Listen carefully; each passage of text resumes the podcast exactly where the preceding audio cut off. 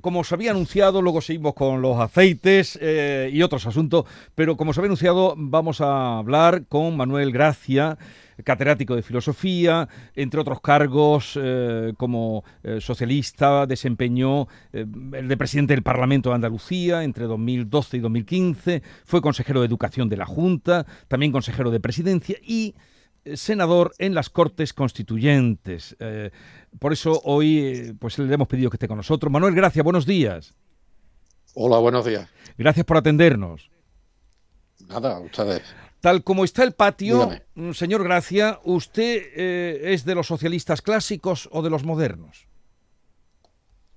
Bueno, yo soy socialista desde, desde antes de que muriera Franco, milito en el PSOE desde entonces y mm, yo no sé distinguir entre socialistas clásicos y modernos. Yo soy socialista, lo he sido siempre porque forma parte de, mi forma de entender el mundo, de, entender la vida. Y, desde luego mm, me considero un socialista en ese sentido de, de fuste, si me permite la expresión. ¿no? Iremos a de las primeras responsabilidades que usted tuvo como, como socialista, senador en las Cortes Constituyentes. En, aquella, en aquellas cortes se habló de, mm, de, la amnistía, de descartar la amnistía en la Constitución. ¿Qué, nos puede usted aportar de, sobre este asunto? ¿Qué se dijo? ¿Qué se habló? Bueno, mm, en aquellas cortes se habló, se hablaron muchas cosas, ¿no?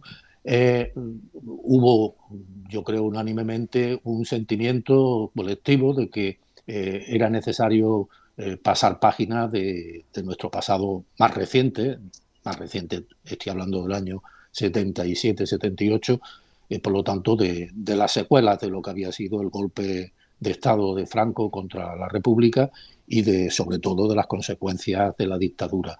Eh, la amnistía se entendió básicamente como la manera de rehabilitar civilmente a quienes habían sido las víctimas de esa represión franquista eh, y también como una manera de mirar al futuro eh, pues a partir de, una nueva España, que era una España de convivencia, que era una España de democracia y de libertad. No, eh, hubo en ningún momento, al menos yo no lo recuerdo, la exclusión formal de, la amnistía como figura y sí recuerdo, y sí está además escrito negro sobre blanco eh, en el artículo 62 de la Constitución, pues la atribución al rey, al jefe del Estado, de la, del derecho de gracia, de acuerdo con, la ley. ¿no?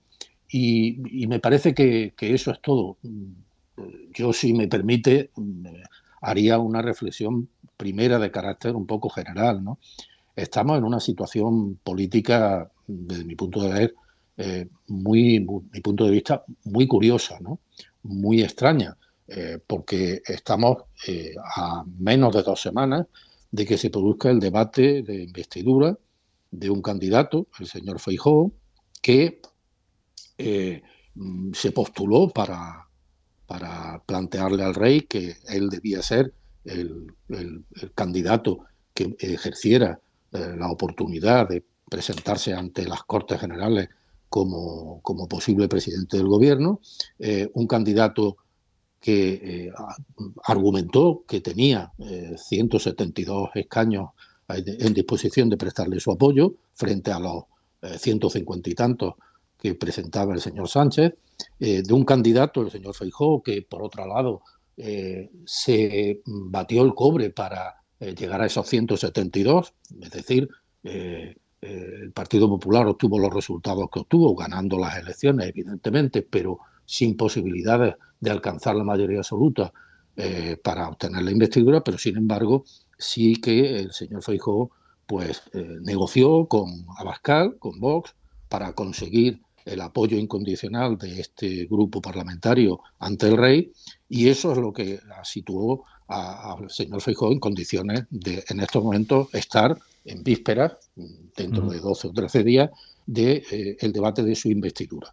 Y sin embargo, eh, parece que lo que en estos momentos importa no es la investidura del señor Feijó, que ya, casi literalmente él da por perdida y eh, bueno, hace un rato estoy escuchando su tertulia y he escuchado cómo prácticamente todos los tertulianos la dan por perdida y sin embargo de lo que estamos hablando no es de eso, no es de la investidura del señor Feijó, de qué es lo que propone el señor Feijó, de qué es lo que dice el señor Feijó eh, ante la sociedad española, sino de hipótesis acerca de la amnistía, de las peticiones de los independentistas, etcétera, etcétera. Me parece que es una situación política muy curiosa, en donde se han invertido las tornas. En estos momentos el foco debería estar en la candidatura de Feijó para su investidura y sin embargo se está poniendo el foco en eh, las supuestas hipótesis de, amnistía o no amnistía y en qué condiciones de eh, la hipotética investidura del señor Sánchez, que en todo caso vendría detrás. tal vez sea porque eh, ya se da por hecho, como han comentado aquí también mis compañeros, de, bueno, y otros en, días anteriores, que la investidura de, de Fijó, como usted ha dicho, es fallida. Eh, llegado el caso, señor Gracia, de la amnistía que la están exigiendo ayer Per Aragonés, el presidente de Cataluña y a la sazón también de Esquerra Republicana, pedía abiertamente la amnistía y que desde algunas voces socialistas del gobierno se da que se podría de alguna manera articular y desde otras, eh, desde fuera del gobierno la critican. ¿Usted cómo ve esa posibilidad de una amnistía? Bueno, yo lo que veo es eh, los hechos. Eh, a mí me parece que especular sobre algo que no existe todavía es, bueno, un ejercicio que puede ser interesante desde el punto de vista político para quien tenga interés en desviar el foco, como digo, de donde debería estar, que es la investidura de Feijóo, a erosionar y deteriorar en la medida de lo posible la hipotética investidura del señor Sánchez. ¿Qué es lo que yo creo? Bueno, yo creo que en estos momentos no se dan condiciones para que eh, opinemos sobre algo que no, que no se ha producido todavía y que además, eh, bueno, desde mi punto de vista sería eh, algo a lo que habría que llegar como resultado y en ningún caso como condición previa para eh, una investidura. De manera que estamos ahora mismo en el momento en el que estamos. Yo creo que es absolutamente necesario que asumamos todos que debe de primar por encima de cualquier otra consideración eh, el marco de la Constitución. Creo que lo que se haga en materia de gracia eh, y en el ejercicio del artículo 62 de la Constitución debe de hacerse respetando eh, la Constitución, debe de hacerse también cualquier actuación que se haga en ese terreno teniendo en cuenta el principio de igualdad entre todos los españoles y, desde luego, también desde el punto de vista de continuar con las, posiciones o las políticas que han permitido que eh, la situación política eh, en España respecto al independentismo en concreto, respecto a Cataluña, haya cambiado de una forma extraordinaria durante estos últimos cuatro o cinco años. ¿no? Bueno, ayer, eh, no sé, supongo que sí, que tendría usted ocasión de, oírlo, le habrán llegado ya los ecos. Eh, su compañero José Rodríguez de la Borbolla, que escribió la semana pasada un artículo en los diarios del Grupo Yoli, hablaba de que era el momento este, en el que estamos viviendo ahora, el de que las instituciones y quienes las componen se manifestaran de tal manera o se posicionaran de tal manera que, en los parlamentos, y en concreto pues en el Parlamento de Andalucía, que es el nuestro y que usted presidió en su día, eh, públicamente se, manifiestan, se manifiesten si están o no a favor de la amnistía. Esa, esa propuesta, ¿cómo la ve usted en este momento? Bueno, a, mí, me, en primer lugar, quiero decirlo para que todo el mundo lo tenga claro. Yo tengo un enorme afecto, cariño y, respeto y admiración a, Pepote, a José Rodríguez de la Borbolla. De hecho, tan es así que eh, no solo fue mi presidente, y fue el presidente que, que me designó consejero de presidencia y de gobernación, sino que además en un libro eh, que he escrito y que verá la luz el próximo mes de octubre, eh, el prólogo de ese libro lo firma José Rodríguez de de manera que, ¿qué le voy a decir? Pero desde luego me parece que en estos momentos lo que yo puedo decir es que no hay, eh, desde mi punto de vista, una situación que conduzca inexorablemente a esa, esa especie de escena dramática, apocalíptica, que no José Rodríguez de Orgullo quizá, pero sí otras voces están pretendiendo presentar.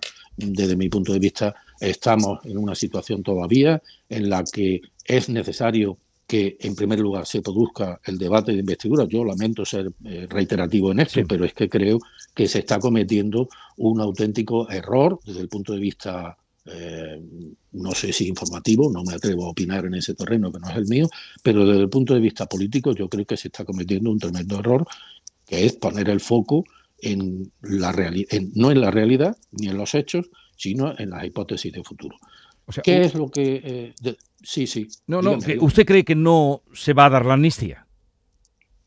Yo creo que la amnistía en los términos y condiciones en que se han planteado. Mire, mm, la política, si a mí me ha enseñado algo, es que, eh, y algunos años he dedicado de mi vida a eso, aparte de, a la enseñanza de la filosofía, eh, durante otros pocos, es que las partes en, contienda, en una negociación, siempre mm, se posicionan con la ambición máxima, es decir, eh, antes he oído mencionar el artículo del señor Urcuyu, las declaraciones y la rueda de prensa de Puigdemont, eh, ayer el señor Aragonés.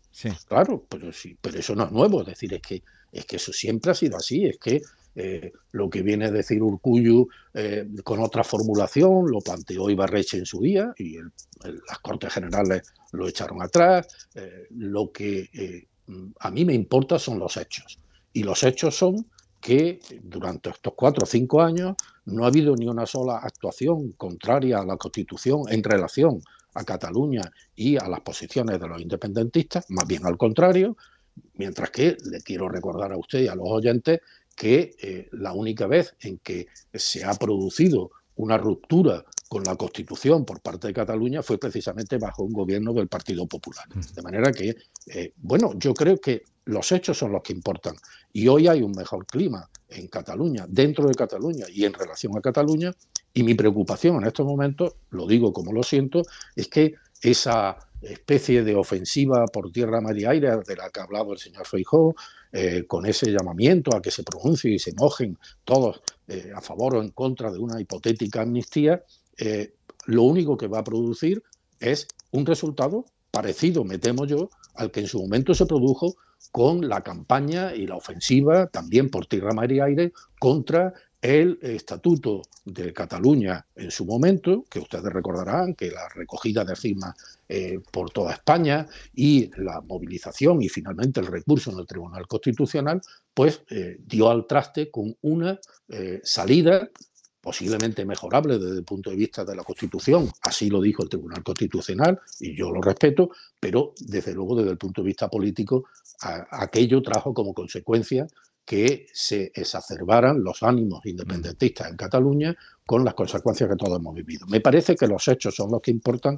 y que habrá que juzgar los hechos cuando se produzcan los hechos. De momento, me parece que estamos todavía como se dice ahora, en otra pantalla, la pantalla de la investidura de Feijóo. Bueno, Manuel, gracias, eh, gracias por atendernos y quedaremos al tanto para cuando salga ese libro que usted nos ha anunciado para octubre, que podamos hablar y, y comentar y ya veremos qué pasa en las próximas semanas y meses. Un saludo y buenos días. Muy bien. Adiós.